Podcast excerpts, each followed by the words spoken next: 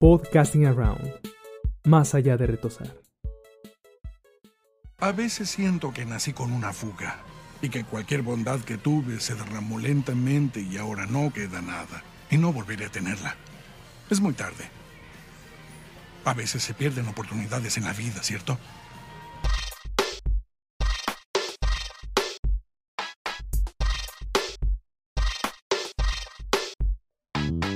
Hola, ¿qué tal? ¿Cómo están? Bienvenidos a un episodio más de Podcasting Around, más allá de retosar.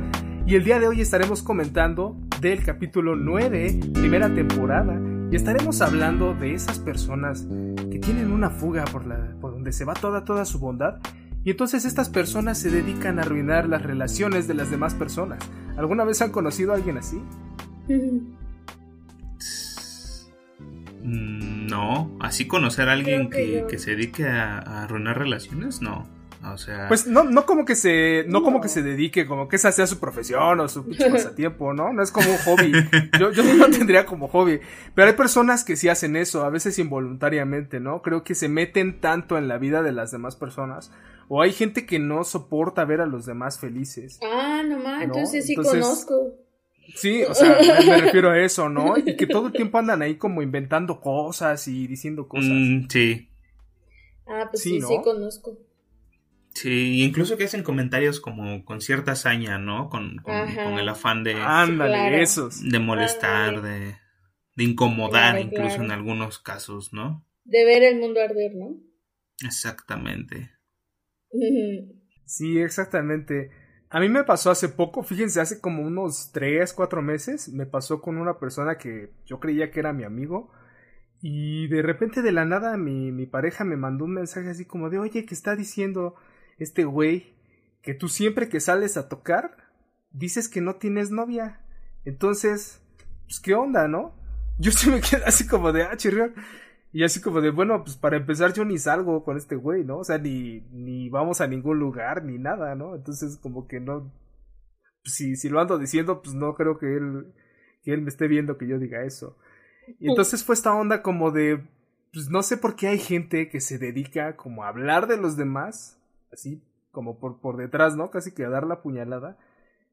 Y tampoco entiendo como la intención o el motivo, o sea, ¿por qué dirías, por qué harías un comentario así si no es netamente por querer arruinar algo, ¿no? Ahí.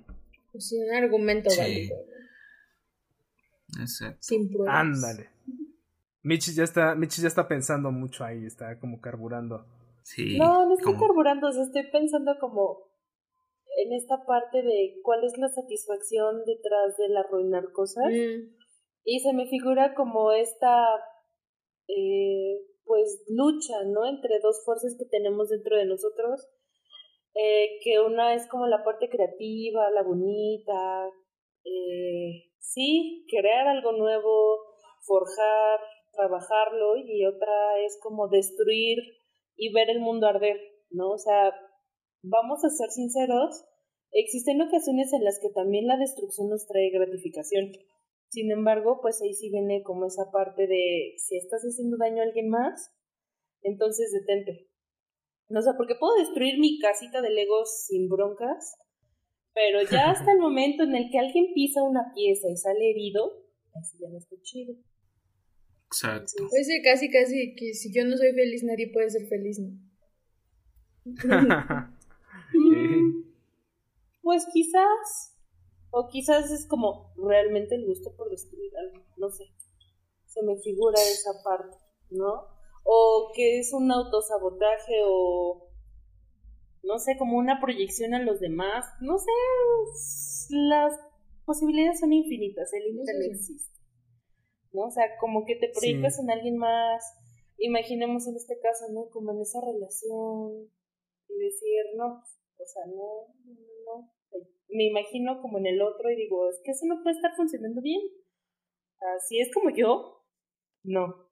Y entonces, boom, ahí viene como el autosabotaje, la proyección, acá todo bien chido. Entonces, depende. Pero sí hay gente que simplemente tiene malicia, ¿no? Y que lo hace por fregar. Claro. Sí, que en este episodio parece, pareciera que Bojack sí tiene una intención muy, muy clara de por qué hace esto, pero a la vez siento que también esa intención no está tan clara. Es decir, la intención inmediata es vamos a detener o vamos a impedir la boda entre, entre el señor Peanut Butter y Diane, ¿no? Ese es como el, el principal punto. Vamos a impedir que se casen, que desistan de esa idea. Pero ¿para qué? Me refiero, ¿cuál es el punto de eso? Venimos de un capítulo que cerró con Bojack plantándole este beso súper, súper incómodo a Dayan. y de que Dayan... Sí, Dayan lo rechazó, o sea, eso lo podemos interpretar a todas luces como un rechazo, ¿no? El, hecho de que ella se apartara y le dijera, oye, ¿qué estás haciendo? O sea, ¿qué, qué pasa aquí? Y de hecho ya en este primer, en los primeros minutos de este episodio, pues se quedan así como de, oye, deberíamos hablar de esto. Y él así como, no, no, yo creo que no. Y, ella se, se baja a mitad de la, se baja a mitad de la carretera súper incómoda, ¿no? Así hasta se cruza y los carros se van ahí parando. Pero porque definitivamente ella no lo estaba aceptando. Y creo que volvemos un poquito a lo que platicábamos en episodios anteriores de si ella le estaba dando entrada o no. Creo que aquí queda claro que no. O sea, ella no le está dando entrada. Gané, escaló hasta un punto que ella no esperaba. Exactamente. O que escaló hasta el grado en el que se vuelve físico y Bojack le da el beso y es como, no, no, no, espérate, o sea, vámonos tranquilos. No, no era obligatoria esa parte. Exactamente, pero entonces esta intención entonces pues queda como a medias, porque sí se trata de vamos a impedir la boda, pero ¿para qué si ya te demostró que no quiere estar contigo? Entonces creo que sí lo que, lo que dice Ana, pues creo que sí es cierto, ¿no? Creo que Bojack dentro de sí mismo estaba pensando, pues si no va a estar conmigo, no va a estar con nadie más. Sí, creo que va por, por esa parte, o sea, más que un sentimiento, eh, un sentimiento real hacia Dayan, ¿no? Como un enamoramiento, creo que es, si yo no lo puedo tener, que nadie más lo tenga, y sobre todo, menos que lo tenga Mr. Peanut Butter, que tal vez no es mi enemigo, pero sí es mi enemigo, ¿no? podría ser como por ahí la cosa, esa intención de Bojack, esa, es su fuga de bondad que tiene, ¿no? Creo que ese, eh, llega a ese punto de si él no es feliz, no quiere que los demás lo, lo sean. Oye, y ahorita que están mencionando esto, ¿no, ¿no ha pensado que el señor Peanut Butter es como la Vanessa Gecko de, Bojack? claro. Sí, ¿no? Porque Bojack sí lo considera como su archienemigo o algo así. sí, ¿no? Que para él es como... como amigos, ¿no? Híjole, es que están en un concepto súper raro, están en un concepto muy, muy raro, porque, porque para el señor Peanut Butter definitivamente para él sí es su amigo y también es porque eso lo debemos mucho a su personalidad del animal que él representa, que es un perro, es decir, los perros pues casi por antonomasia son los animales que son amigables con todo el mundo, ¿no? hasta con los extraños. Excepto con el cartero. claro. Excepto con el cartero, exactamente, como en este Exactamente. Porque entonces por ah, eso el cartero. Por eso este por eso este perro siempre quiere estar con Bojack y quiere ser su amigo y todo. Y, Bojack, pues la neta es que siempre lo trata súper feo, siempre lo trata súper mal, lo batea muy gacho. Y ahí está este, así literal, está como perro faldero ahí atrás de, Bojack, ¿no? Pero creo que dentro de la percepción de Bojack, eh, Mr. Peanut Butter sí es como su Vanessa Gecko, ¿no? Sí lo consideraría su archienemigo. Sí, es como su antítesis, ¿no? Ándale es su antagonista. No necesariamente, o sea, de una forma u otra, Bojack tiene esa competencia no tan inconsciente con Mr. Peanut Butter, ¿saben? Es decir, eh, por ejemplo, todo lo que tiene Mr. Peanut Butter lo envidia este Bojack. Si anda con Dayan es como de, ah, quiero Dayan. Si tiene un trabajo o su show de, ¿cómo se llamaba el otro? el de la casa de Mr. Peanut Butter. Es como, es que era una copia de mi show, ¿no? Inmediatamente empieza como la comparación y empieza la competencia de una forma u otra. Y me parece que en el caso de Dayan y Mr. Peanut Butter, con ese triángulo amoroso bien extraño que se formó, es más que el hecho de que si no está Dayan conmigo, que no esté con nadie más, creo que es eso, ¿no? Como quítense mundo, Bojack tiene algo que decir y por fin va a aceptar sus sentimientos y que se detenga porque yo tengo lo que decir. Y yo lo tengo que admitir y me acabo de dar cuenta y es súper importante, así que por favor, Mr. te pido que no te quedes con ella. Y hace todo este mega show, este mega plan de, de tener la boda y de involucrar al pobre de Todd. Para que él, o sea, de una forma u otra en este pensamiento mágico, fantasioso, el hecho de decirle a Dayan que tiene sentimientos por ella va a impedir la boda. Como que él se había imaginado así bien bonito que le iba a confesar su amor y Dayan era de ¡Ah! yo también me di cuenta que tú eres el indicado, no Mr. Peanut Butter, porque tengo mayor afinidad contigo. O sea, creo que eso era como un pensamiento que te lo manejan muy sutilmente, pero que sí estaba presente. Pero ¿de dónde sacó ese pensamiento? Porque, o sea, Diane siempre, o sea, le dijo súper claro que no quería nada con él. O sea, incluso después ya ni quería trabajar con él. O sea, imagínate que si se, se termina la boda, ¿qué iba, o sea, qué pensaba Bojack de verdad que iba a pasar? Realmente no le importaba. No iba a, a lo mejor ya no iba a querer hablar con él. Le iba a convencer o todo. No sé, me imagino como muchas cosas que, siguiendo ese mismo escenario, o sea, ¿qué es lo que hubiera pasado si Bojack sí le hubiera dicho tal cual, no? Yo creo que las cosas no hubieran cambiado y Bojack igual se hubiera quedado todo bien resentido por la vida. Sí. Pero se sentía con ese derecho a expresarlo y a sobrepasar a los demás. O sea, no le importó los daños que iba a ocasionar el que Todd fuera infiltrado, sino simplemente era detener la boda. A Buchet no le importa lo que piensen los demás. Nah. Quiere que se cumpla lo que él desea. Que esa es la otra, ¿no? ¿Hasta qué punto, pues, tenemos derecho a expresar lo que sentimos o las emociones que tenemos por alguien más cuando esa persona ya está con alguien más y cuando lo que, lo que podamos decir pues podría llegar a afectar, ¿no? Las, las relaciones de los otros. ¿Hasta qué punto tenemos derecho a decirlo? Porque por ahí parece válido lo que él dice, es que estoy enamorado de ella y tengo que decírselo. Y creo que es una situación en la que todos hemos estado alguna vez. Es que yo siento esto por esta persona y me vale si ya está con alguien. Se lo tengo que decir. Pero ¿para qué? ¿Hasta qué punto es válido, no? Mm. Porque estamos esperando el final que quería. El final. Lo que dijo Volvemos al final cinematográfico, El ¿no? No, volvemos al final cinematográfico. película, exactamente. Va pasando los créditos y ellos besándose ahí con el atardecer de fondo, ¿no? Claro. O el del autobús, ¿no? Que, bueno, no sé ni siquiera de qué película es, que se sube la novia, se fuga con un vato y se sientan Mm, en la parte hasta atrás Hasta del atrás. autobús. Ajá. Que hasta los Simpson lo parodian. La parodia de los Simpson con el abuelo. Simpson, ¿no? Y la, la mamá de, Ajá. de Marsh. La señora Bouvier. sí, Ajá. buenísimo. Fíjate que ubico más la parodia que la película original. Sí, Ajá. por dos. La verdad es que si alguien lo sabe, por favor, coméntenla para que la pueda ver, ¿no? Porque sí no la Me interesa. Ni idea de cómo se llama. sí, estaría Sí, sí me interesa.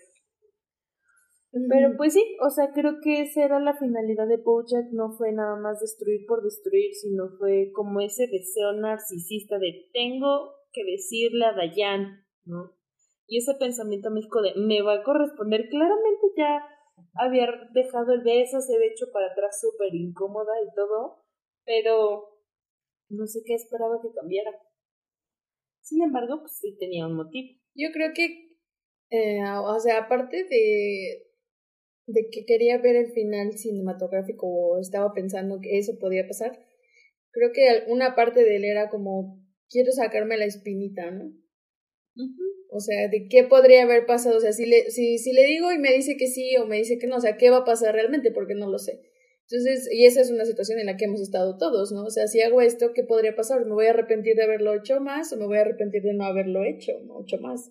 Entonces, creo que también era una parte eso. Como que, o sea, si le digo que mis sentimientos, ¿será que la hago cambiar de opinión?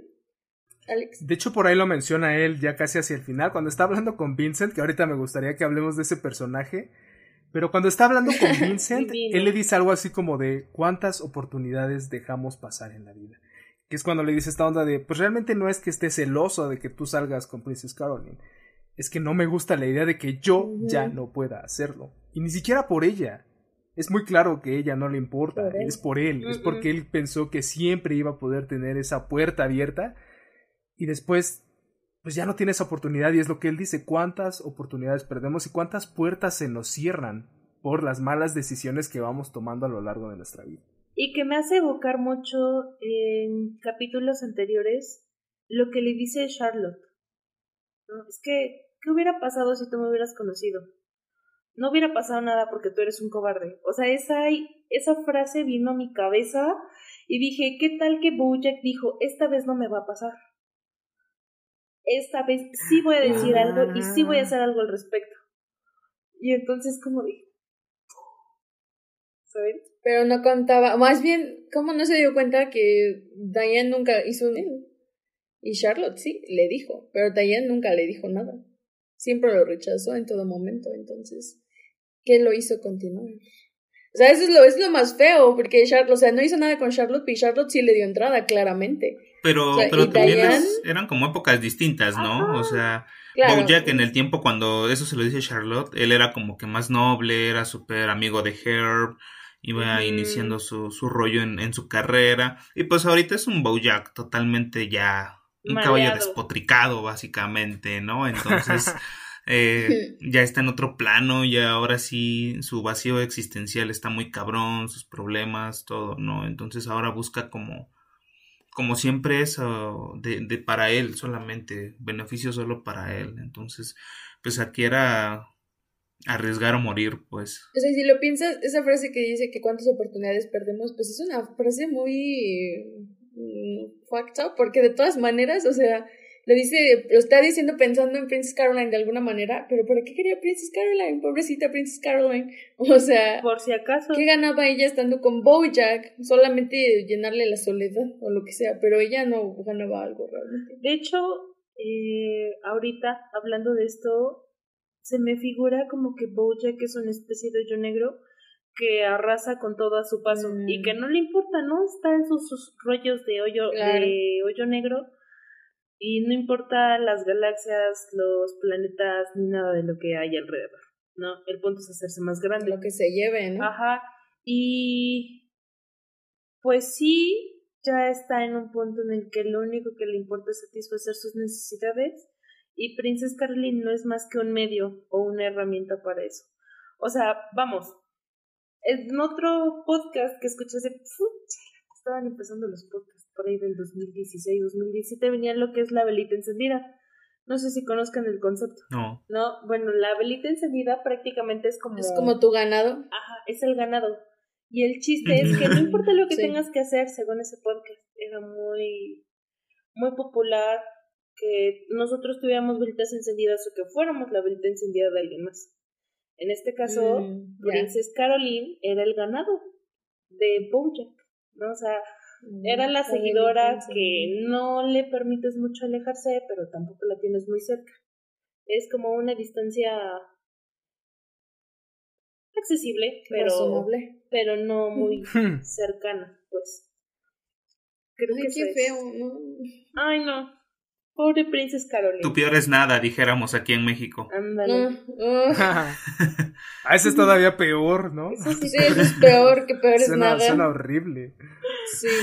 Vaya frase de nuestra cultura. Pero sí también lo padre es que por primera vez o en muchos episodios vemos a la Princess Caroline un poquito más feliz, ¿no? Como más desenvuelta también. Más decidida. más decidida también. Pero también en parte porque está, está conociendo a esta nueva persona, a este nuevo personaje, que es Vincent, eh, adulto hombre, ¿no? Adult, adult man. adult man. Que es un personaje sacado o parodiando a este a esta pequeña broma que hacen los los pequeños traviesos, ¿no? Los de la pandilla de esta película de los noventas, super noventera y que sí a todas luces eso eso me resulta la primera vez que vi al personaje y que pensé que iba que era un personaje así nada más como incidental y después se convirtió en un personaje recurrente. A mí me sonaba muchísimo qué, qué era lo que representaba, digo, a lo mejor también eh, me estoy haciendo marañas en la cabeza y realmente no representa nada y es solamente una broma de los guionistas.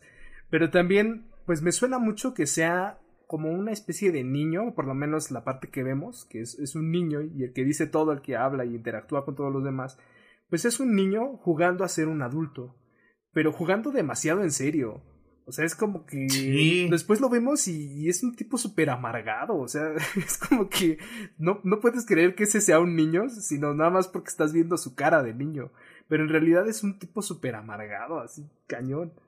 Pero bueno, al menos en este episodio, pues Princess Caroline como que se empieza a emocionar con esta nueva persona y empieza a, a tener una nueva relación, ¿no? Con él. Yo creo que es un gran personaje, o sea, como dices, parece al principio que, que, es un personaje incidental, pero sin hacer spoiler, o sea, en los capítulos más adelante, cuando tiene, eh, hay una cita donde según lleva a su hijo, wow, no, no, o sea, eh, no, no, no, no puedo, o sea, llega un punto en el que dices, ¿este es en serio? O sea, este personaje llegó a, a este punto. claro.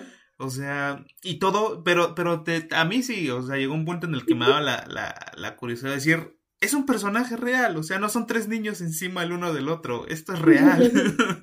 no importa que tenga una mano de escoba, o sea, esto es real. O sea, es, es, un personaje súper bien construido y, y te, te, divierte y te pone a pensar. O sea, a mí sí llegó a un punto, tal vez alteraba mi conciencia para ver Bojack, pero me ponía a pensar. Sí, de hecho, es como en un universo donde hay un camaleón que pueda hablar, ¿por qué me estás diciendo que este niño en un abrigo con una mano de escoba, ¿cómo vas a decir que esto no es real? ¿Sabes? Exacto. Sí, o sea, estás viendo tantas cosas que, que dices, ay, animales con cuerpos antropomorfos y todo esto, y que no haya un niño. Pero, siendo adulto. a mí me da buena risa cuando le preguntan a qué se dedica. Negocios. Me gustan las transacciones. Respuesta genérica de adulto, por cierto. O sea, me encanta que al final, cuando está consolando a Boya, que le dice, buen caballo, y le está haciendo así. Entonces es muy divertido. No merecemos a Vincent. No, e incluso, incluso Bojack se lo dice, ¿no? Es este le dice, creo que sí es reconfortante, reconfortante hablar contigo. Princess Caroline tenía razón. O sea... Y no, que todos, ¿no? Hasta Todd, que ya había salido con él según un par de veces. Pero a mí pues lo que me da bonito. lo que me da muchísima risa es que siempre tiene la nariz tapada como un niño. O sea, y nadie pone atención a eso. O sea, y tiene brackets. Y luego cuando alguna vez le preguntan por qué tiene brackets, son brackets de adulto. son los mismos brackets. A veces me pregunto si se rotaban, ¿sabes? Así como, ahora te toca en los pies, ahora te toca en el tronco. Ah. Oye, sí, ¿qué tal que eran trillizos? Ándale, eso estaba pensando porque como... Eso estaría bueno. Es que ese es, ese es, el, eso es lo chido de este personaje, es, un, es todo un mito, es todo un misterio a través de Vincent. Pero entonces es que no sé si sean trillizos o no, porque después lo que dijo Luis del capítulo cuando vemos que está con el hijo y eso, entonces no tiene... ¿Dónde están los tres niños? Lo podría haber hecho sin problema. Porque se tapa la cara, ¿no? Por ejemplo, en ese capítulo sí vemos que está nada más el traje ahí como puesto, acomodado, o sea, no hay nada. Ajá, por eso, o sea, digo, por eso a lo mejor no eran trillizos. Pero entonces, ¿cómo le hacía este chavito para tener toda esa? Porque además es un tipo alto, ¿no? O sea, a lo mejor se ponía zancos. Bastante alto. Sí, es todo un misterio este Vincent. Sí. No, son más niños. y podría desarrollar la idea, pero es un spoiler, entonces me voy a esperar. Pero acuérdate de este momento. Exactamente, pues, pues ya dependerá mucho de en qué momento, en qué punto del tiempo estén escuchando este podcast, que eso es lo maravilloso de los podcasts, como están aquí en la, en la red, pues habrá un punto seguramente, eh, diría el señor Peanut Butter, imagínate un día en el que no sé si los robots nos hayan conquistado o no, porque es el futuro, no lo sé, pero acuérdate de este momento para que podamos volver a esa a todas las teorías que se puedan generar en torno de este gran personaje que es Vincent Adult Man o Vincent Adulto Hombre. Y bueno, por ahí estaban empezando a mencionar a Todd, que también Todd juega un papel muy muy importante en la trama. Este, primero pues siendo como el, el, compañero ahí de Bojack, ¿no? Otra vez, una vez más cayendo en, en la enredadera que es Bojack y llevando a cabo sus malévolos planes, ¿no? no muy convencido, y esta vez vemos sufrir a Todd, porque desde el principio cuando Bojack le plantea todo el plan de 12 pasos para arruinar la boda de Diane y Mr. Peanut Butter, eh, sí, Todd es como de, oh, genial, sabotaje, así como que súper agüitado y súper triste, ¿no? y más adelante lo vemos súper incómodo haciendo todo lo que Bojack le pide. A mí lo que me gustó es que al final Todd decidió hacer este, pues lo que era lo moralmente correcto hacer, que fue quedarse o serle fiel a Mr. Peanut Butter. Y olvidarse de Bojack. O sea, eso fue lo padrísimo. Eso me encantó. Que al principio como que quería hacerle fiel a los dos, ¿no? Pero no muy bien podía. O lo, intent lo o sí lo hacía, pero mm, lo hacía, pero como no había nada que decirle realmente a Bojack, pues le estaba haciendo fiel a los dos, ¿no? O sea, nada con lo que podría detener la voz. Pero me encanta al final como muy decidido le dice a Bojack justo la frase de capitán, no, no, no, la frase final que, este, que, que, que, por una vez las cosas no son sobre él y que deje de meterse en la vida de los demás. Pero fue cuando cayó en cuenta que por él este, perdió su oportunidad para hacer su boca. O sea, eso también. Es súper deprimente esa parte cuando entre su viajecísimo enorme eh, empieza a hilar cosas y ya tiene su pared llena de hilos y fotografías y todo.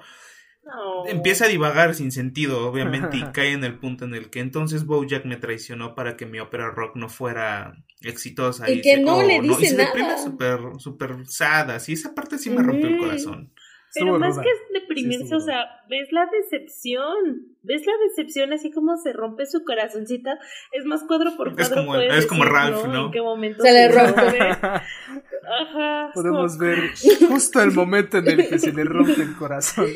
Pero, o sea, la decepción es tanta que no le dice nada, o sea, no lo encara en ese capítulo. No. O sea, justo cuando o sea, también, tanto es, o sea, y eso ha pasado, ¿no? ¿No les ha pasado que alguna vez una persona los decepciona tanto que ya no, ni te dan ganas de decirle nada de plano. Ya, ya. Mejor dejarlo ser. Mi casa es su casa. ¿Sabías que... En Guinea Ecuatorial no existe doblaje propio? En este episodio vemos a Bojack tratando de sabotear la boda de Mr. Peanut Butter y Diane. Durante la cena de ensayo improvisada, Bojack les ofrece su restaurante, Elefante, para llevar a cabo la ceremonia de la boda. Señor Peanut Butter, Diane, ya que soy amigo de ambos y que no tengo segundas intenciones, me gustaría ofrecer mi restaurante para que celebren su boda. ¡Wow! ¿En serio? No sé, eso es demasiado generoso. Oye, ¿qué quieres que haga? ¿Que te ruegue? Sin embargo, en la versión original utilizan la frase Don't look a horse's gift in the mouth, un claro juego de palabras del dicho a caballo regalado no se le miran los dientes, el cual enseña que cuando se recibe un obsequio como regalo no se debe cuestionar. Haciendo referencia a que no se debe juzgar el regalo de Bojack al ofrecer su restaurante, y obviamente por el hecho de ser un caballo. Este maravilloso juego de palabras, que podría haber funcionado en español, se pierde completamente en el doblaje. ¿Y tú? ¿Revisas los dientes de tus regalos? Que de hecho, bueno, eso me hace hacerles dos preguntas, todavía que tenemos tiempecillo es en el caso de que su mejor amigo les dijera vamos a sabotear a otro amigo, ¿podrían guardar el secreto? ¿Qué hubieran hecho en la situación de Todd? Damn. Mm. No sé. Quiero decir que lo moralmente correcto. y lo que sería es no sé cuál sería. Decirle al amigo. ¿A cuál amigo le vas a hacer le hacerle fiel? ¿Al saboteador o al saboteado? No, yo, yo me hubiera ido, sí he estado en una situación, un tipo parecido. Eh, y yo lo que hago en ese momento, pues es ser Vincent, es decir, me pongo a escuchar a la persona, porque muchas veces también es esta onda de que quieren desahogarse, a veces ni siquiera es que tengan que llevar a cabo estos planes para sentirse mejor, porque eso definitivamente no va a pasar. Sino que simplemente tienen que desahogarse, desahogarse, desahogarse. Y sí, a lo mejor están despotricando contra la otra persona y lo único que tienes que decir es sí, tienes razón. Yo me sentiré igual en tu lugar, ¿no? Ajá, exactamente, como ponerte en los zapatos del otro y decir, sí, yo estaría exactamente igual y es por eso que estoy aquí contigo. Y, pero no ir más allá, como esta onda de meterte ya a la vida de otras personas, pues sí, ya hace más algo absurdo y que pues, pues está más allá de toda discusión, ¿no? Definitivamente no, no hay, no veo un contexto en el que deberías. Sí, yo no, yo no podría, creo, o sea, diría no, no, no, se me da la traición, creo, la neta. Arreglen Entonces, ustedes. Sí, ¿sabes qué, güey? Ve y dile, cántale un tiro, güey. Agárrense chingadazos o, o no sé, güey. Exactamente. Duelo, a muerte con cuchillos. Definitivamente le diría, güey, échense un juicio por combate o lo que sea que quieran, pero, pero yo no le entro. Como Game of Thrones. Sí, Sí, Pero está a mí bien no me puesta en metan. medio de dos No. personas. ¿no? claro. No, no, no. ¿Tú, Ana? ¿Qué respondiste? Sí. Sí, dijiste. Que lo moralmente correcto. Pero no cuál sea lo moralmente correcto. Creo que depende también de qué tan cercano es el amigo que te incita a sabotear. Es como si toca, si viniera mi mejor amiga a tocarme la puerta en este momento y me dice, vamos a sabotear a Perenganita, una fulana que ni conozco. Ah, o un bueno. fulano que ni conozco sería como de cámara, o sea, pues va, ¿no? Pero si es otra amiga es como de... Ajá, por Bueno, eso estás pero- hablando de un pero extraño. Pero tú dijiste entre dos no. amigos, entre dos amigos, Sí, no o manches. sea, así como Ajá, entre Mr. Peanut eso, Butter y pero si Bojack. viniera y me dice, ajá, me dice, y tu otra mejor amiga del trabajo, órale, vamos a sabotear a esa mujer. Sería como, Ah, pues no no. tendré el corazón para decirle No. que no, pero tampoco haría como algo activamente, sería como, quiero que te des cuenta que no quiero, pero no quiero tener que decírtelo. Híjole, es que ahorita me agarras bien ocupada. tengo un chorro de clientes y pues tengo junta y una exposición y así. Y La minuta, la minuta. Con más calmita. Si sacas una excusa, ¿no? Por ahí. Tengo que hacer Tengo cosas de adulto. transacciones que hacer. Ajá, tengo que hacer algunas transacciones. Es lo que pasaría. Sí, Pero dijiste que tenías dos preguntas, ¿no, Micho? ¿Cuál era la otra? ¿O era Ajá. una de dos la amigos? otra y- pregunta es.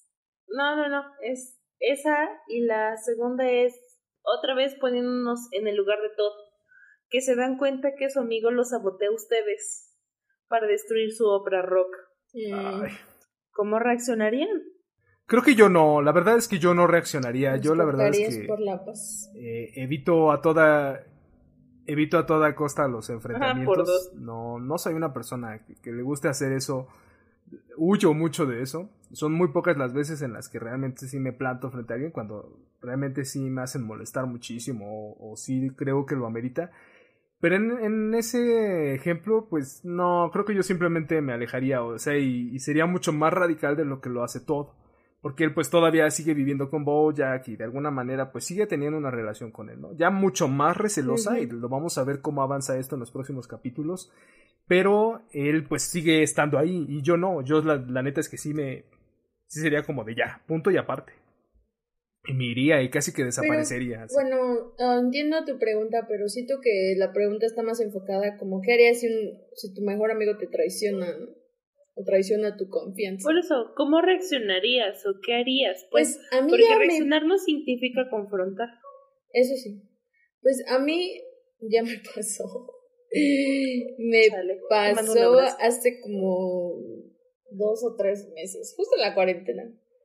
Y pues se creó una situación con mi mejor amiga y sí estuvo súper fea, que estuve enojada como una semana, así sin hablar, nada, dirigirle la palabra ni nada.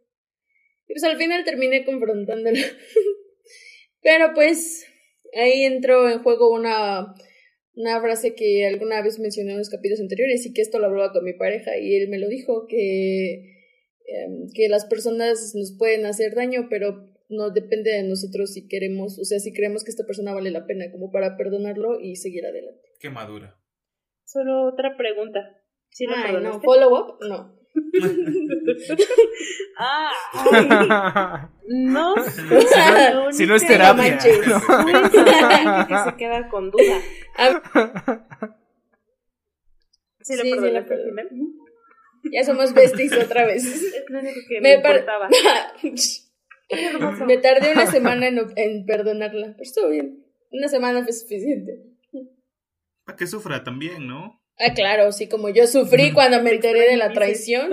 No más que sí, Pues es sí. que, no, es que se siente bien feo porque... No, ya, ya, ya, ya, no, no quiero decirlo. Es que la traición del amigo se siente horrible, sí. o no? La traición de un amigo se siente horrible. Sí, creo que no, creo que no he tenido ese nivel de, de traición o no me han, o, o por lo menos mis mejores amigos, porque no tengo un mejor amigo en concreto, creo, pero sí tengo muchos mejores amigos a lo largo de la, de la 10. vida. Sí, realmente, o sea, así que me digas, ahorita tengo alguien con quien ir a platicar y, y súper chido y desahogarme o contarle que me gusta una morra o etcétera, o que me peleé con mi mamá, no, no existe esa persona.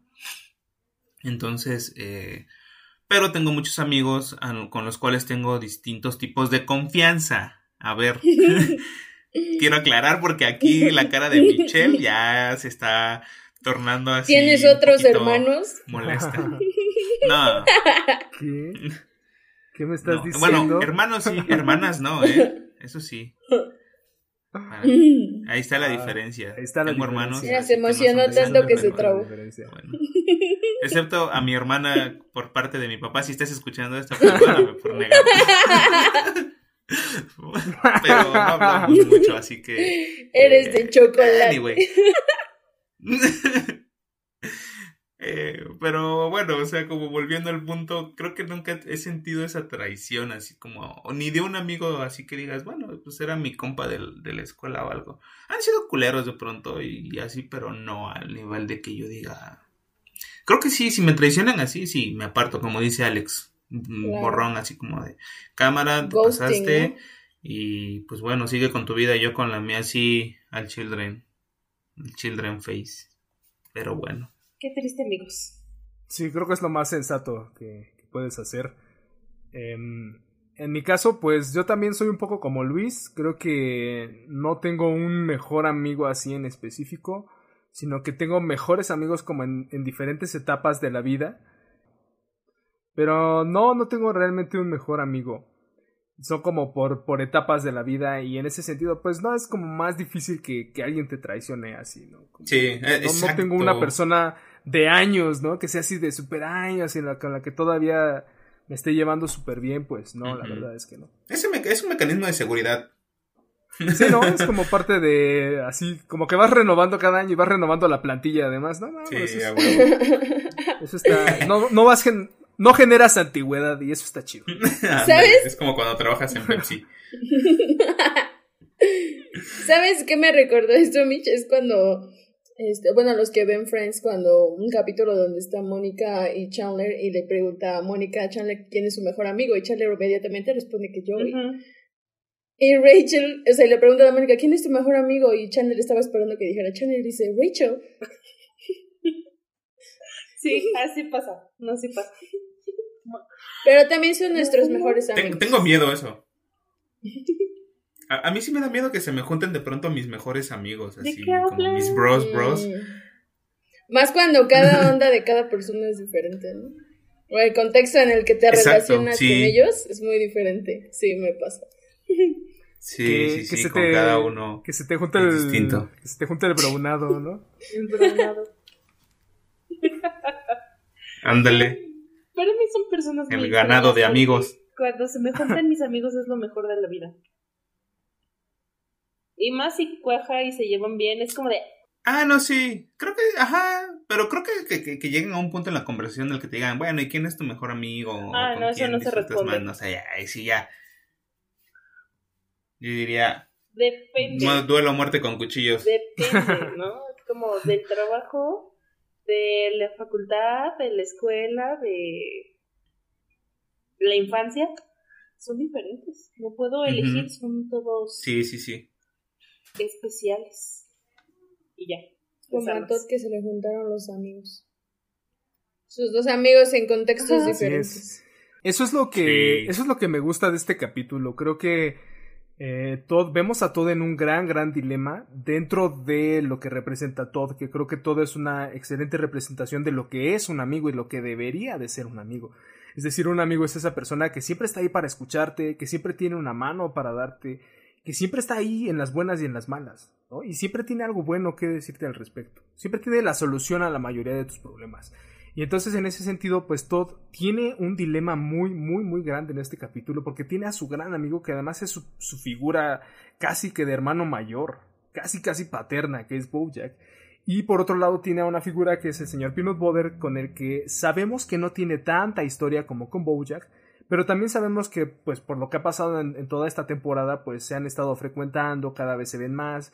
De alguna manera es un tipo que le agrada, que le cae bien, y representa, además sabemos que el señor Pinus Boy representa pues la positividad que hay, ¿no? En la vida de las personas, esas personas que siempre son súper positivas, alegres y todo. Y entonces todo tiene un gran, gran dilema en este episodio. Y al principio él intenta cumplir con lo que le pide el primer amigo. y termina convirtiéndose en el gran mejor amigo del, del segundo amigo, ¿no? Que es el señor Peanut Butter, cuando se convierte en su chofer. Y a mí me encanta esta cuestión de, vas a ser mi chofer y hasta te voy a prestar mi currículum. va". Y después, eh, cuando está de chofer, le dice, ¿puedes creer el tiempo que hace ahora? Y, y- y parece que solamente con esa frase, son este tipo de amigos que, que con las frases más triviales pueden llevarse súper bien. No tienen que hablar como de cosas tan profundas, no tienen que hacer nada más, más que ser ellos mismos y se llevan súper bien. Eso está, eso está bien, bien chido. Entonces me encanta el Yo, papel que tiene volviendo todo a lo en que este dices de cómo debería ser un amigo, me encanta Sí. todo lo que mencionaste de que esto, ¿no? Que los escucha y está ahí para ellos, pero también es ese amigo cuando te está diciendo, oye, la estás, estás metiendo a las cuatro, tienes que detenerte, porque para eso son los amigos también.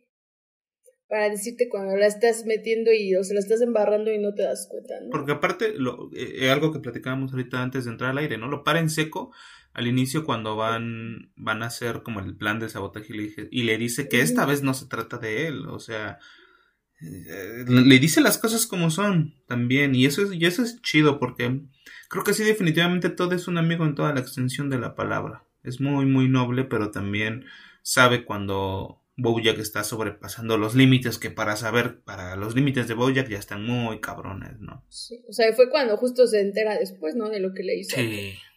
O sea, y quien no lo enfrentó y que le dijo, pues es que esto no se trata de ti, pero va de alguna manera dando a entender, o sea, o, o hablando también como de su situación anterior, ¿no? Con lo de la ópera rock. Sí, le eso no era sobre pedrada. ti, o de todas maneras lo hiciste sobre ti, por eso ya no hice nada. Sí, ahí va la Lo encara pedradota. indirectamente. Ajá. Claro. La cachetada con guante blanco. Exacto. Ujú. Gacho. Ah, fea. Pero, ¿saben que otro personaje es un buen amigo? No, Martindale, por favor, señores. Es la mejor y nada me va a hacer cambiar de opinión. ¿Ya quieres decir tu momento favorito antes de que no te lo roben? quiero hablar de Margot Martindale. Esa señora, o sea, de verdad en la vida real, la ves y te dan ganas de abrazarla porque es como una abuelita. Pero en la caricatura, o bueno, en la serie animada, mejor dicho, es un personaje genial. Sí, Es la tía cool. exacto. Yo sé. Es la tía buena La- onda. es como la tía alcahueta, ¿no? Eh. La tía alcahueta. Ese rifa la misión por unos por un, por un gran papel, por cierto, no no lo hace nada más porque sí, lo hace por tener un gran papel en este en esta parte del asalto porque se lo, se lo dice a Bojack, ¿no? Bojack la convence a como a partir de eso, ¿no? Porque como que no quería, como que estaba ahí renuente, le dice, "Esta es tu oportunidad para brillar en un gran papel como asaltante de Sí, banco." claro, también Uy, tiene sus propias intenciones. Y que está súper contenta cuando se la están llevando a la cárcel, ¿no? Y dice, Ajá. "Por fin voy a obtener mi gran papel. Voy a encontrar a la más mala de la cárcel y le voy a arrancar el dedo gordo. A una mor- de una mordida, ¿no? Y es como, y voy a tener un dedo extra. Y que le dice a Bojack que haga lo mismo, ¿no? En la boda de la boda. Ándale, y encuentra a la más ruda y arráncale el dedo de una mordida. Ay, es Margot Martindale, es joya. Sí, es chido, es chido, es un gran personaje también. Y que ella también hizo lo moralmente Sí, correcto en el banco. Sí, De hecho, sí. Sí. Y bueno, antes, antes de que se lo roben, antes de que vea, estamos, vamos a empezar a robar aquí. Este, vámonos, vamos, estamos justo en la, en la parte final de este gran episodio. Vámonos con nuestros momentos favoritos, Chel. Antes de que te lo roben.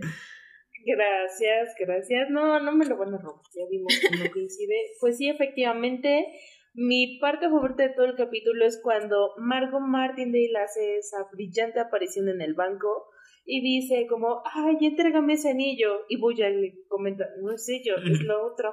Ah, sí, sí, dame ese anillo, ¿no? Y Diane como, no, no te lo quiero dar. Y ya termina diciéndole Margot Martindale a Mr. Peanut Butter, ¿qué? Si no te importa este anillo que es la representación de amor, me pregunto si te importa la chica que lo porta. Y Diane como, no, tiene razón, Mr. Peanut Butter. Entonces, o sea, esa escena se me hace muy cómica. Y cómo la terminan tacleando los policías, o sea, de verdad.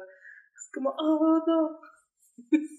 Pero lo que resalta para mí esa escena es el de, no, no lo hagas. ¿No? Así como de Bojack como, oh, esta, esta asaltante está dando argumentos muy válidos. Es una locura, sí, no lo hagas. Es, es comedia pura. Buenísimo. Tú, Luis, tu momento favorito. perdone. Ah, es, creo que es un momento muy sencillo, pero sí, definitivamente para mí Todd se lleva el momento favorito esta vez. Y es justamente cuando tiene la entrevista con Mr. Peanut Butter. Creo que todo ese pedacito está muy cagado porque cuando entra a la oficina, como que ¡pras! rompe la, la, la vitrina que está ahí, ¿no? como una repisa, y lo solo le avienta un póster encima y se sienta en la silla, ¿no? Y entra Mr. Peanut Butter y le dice, oh, estás aquí para la entrevista, genial, ni siquiera he publicado el anuncio. Y empieza a hacerle la entrevista y, y bueno, le da su currículum de Mr. Peanut Butter a Todd. Y eso se me hace como que también medio... Es siempre fantoche, ¿no? De Mr. Peanut Butter. Pero me encanta al, al concluir la entrevista cuando le dice, oh, pero aquí dice que haces una excelente imitación de Rodney Dangerfield. A ver. Y, y todo así como de, hola, soy Rod- Rodney Dangerfield. Y dice, oh, genial. O sea, ni siquiera se esfuerza, ¿no? O sea, Brillante. me encanta la imitación de todo en esa parte, güey, como de, ah, se mamó. Creo que esa, esa escena es, Efectivamente, señor. es genial. Yo creo mí. que mi momento favorito, siempre lo que me mata y me da mucha risa son este, los atributos que tienen los animales. Entonces es cuando Mr. Peanut Butter lo detiene el policía. ¿Cómo se llama? El gato. Ay, siempre se me olvida su nombre. Este, Miau, miau. Miau. Miau, Fuzzy Face. Fuzzy. Miau, miau. Pussy Face. Cuando lo detiene por ir persiguiendo al camión del, de, del El postal. ¿no? Del correo del cartero. Me da mucha risa. Si es que no puede, no puede este, controlarme, es que está ahí. Y, no, y aparte O sea, va y luego- pasando Y aparte va pasando y cómo se quedan viendo. Y otra vez. y les ponen hasta como un rap de Y fondo. le gruñe, ¿no? Todavía. Mm, Sí, Ajá. me encanta eso, me encanta. Para mí, más que un momento favorito, es, el- es un chiste favorito, porque lo manejan en tres ocasiones a lo largo del episodio. Una es cuando, bueno, la primera es cuando entra Todd al, al despacho del señor Peanut porque va a, plan- va a plantar algo de evidencia, ¿no? Ahí como una evidencia falsa para demostrar que él, pues, no es digno de Dayan. Bajo órdenes de Bojack Horseman, obviamente. Y Bojack le dice, bueno, si te descubre te tomas el cianuro. Y entonces cuando Sí. Todd entra, cuando Todd entra y se dan cuenta de que entra el señor Peanut Butter, nada más oye la voz de Bojack, toma el cianuro, Todd, toma el cianuro. y ya, ¿no? Y entonces Bojack se queda así como que no sabe qué onda. Y más tarde le habla a Princess Caroline, oye, ¿no quieres ir como a pasear o a hacer algo? A darse según? un porque revolcón. no sé dónde está Todd. Ah, sí, ¿no quieres ir a darte un revolcón? Porque no sé dónde está Todd. Creo que podría estar muerto. Y después llega Todd y le dice, ¿qué haces aquí? Pensé Muerto. que estabas muerto. dice, mejor que no muerto. Tengo un trabajo. No, sí. Me encanta ese chiste, es, es genial, es increíble. Súper, súper ese chiste.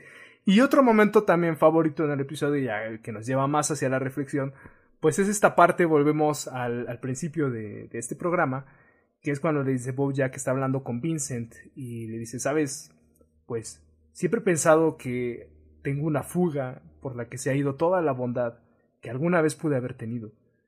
Y entonces, pues ya me voy quedando sin nada. Y ese es un momento muy fuerte, es un momento muy duro y es un momento que me hizo pensar, me dejó pensando muchísimo. No porque yo tenga una fuga de bondad o porque yo crea que, la tengo, sino porque hasta qué punto será cierto que hay, hay personas que actúan así porque, pues sí, tal vez hubo algo tan, tan malo, o toda su vida fue tan, tan mala, tan terrible, que sí llega un punto en el que pues todo lo bueno que pudieron haber sido, pues ya no lo fueron. Y tal vez no fue culpa de ellos en un principio. Eso está muy, muy duro. Sí.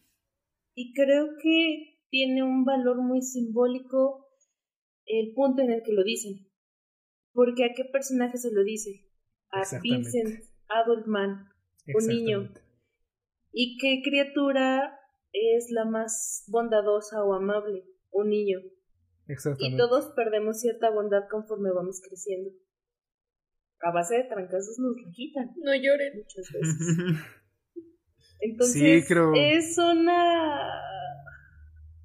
una secuencia muy simbólica, muy importante. Sí, es un gran cierre. Sí, es un momento. Y bien ujú. triste. Es un momento profundo, muy, muy profundo. Este, vamos viendo que la serie va avanzando pues hacia terrenos cada vez más profundos, incluso casi filosóficos, existenciales. Y bueno, Ya iremos revisando uno a uno estos episodios para ver qué más nos encontramos en esta maravillosa serie de nuestro caballo favorito, Bojack Horseman. Muchísimas gracias por escucharnos, muchas gracias por estar aquí. Les recordamos que pueden seguirnos en nuestras redes sociales. Estamos como Podcasting Around en Facebook e Instagram. Y bueno, si ustedes tienen por ahí una fuga de bondad, nosotros se las vamos a tapar cada jueves a las 10 de la mañana. Nos vemos por ahí. Muchas gracias. Bye. Bye. Gracias por escucharnos.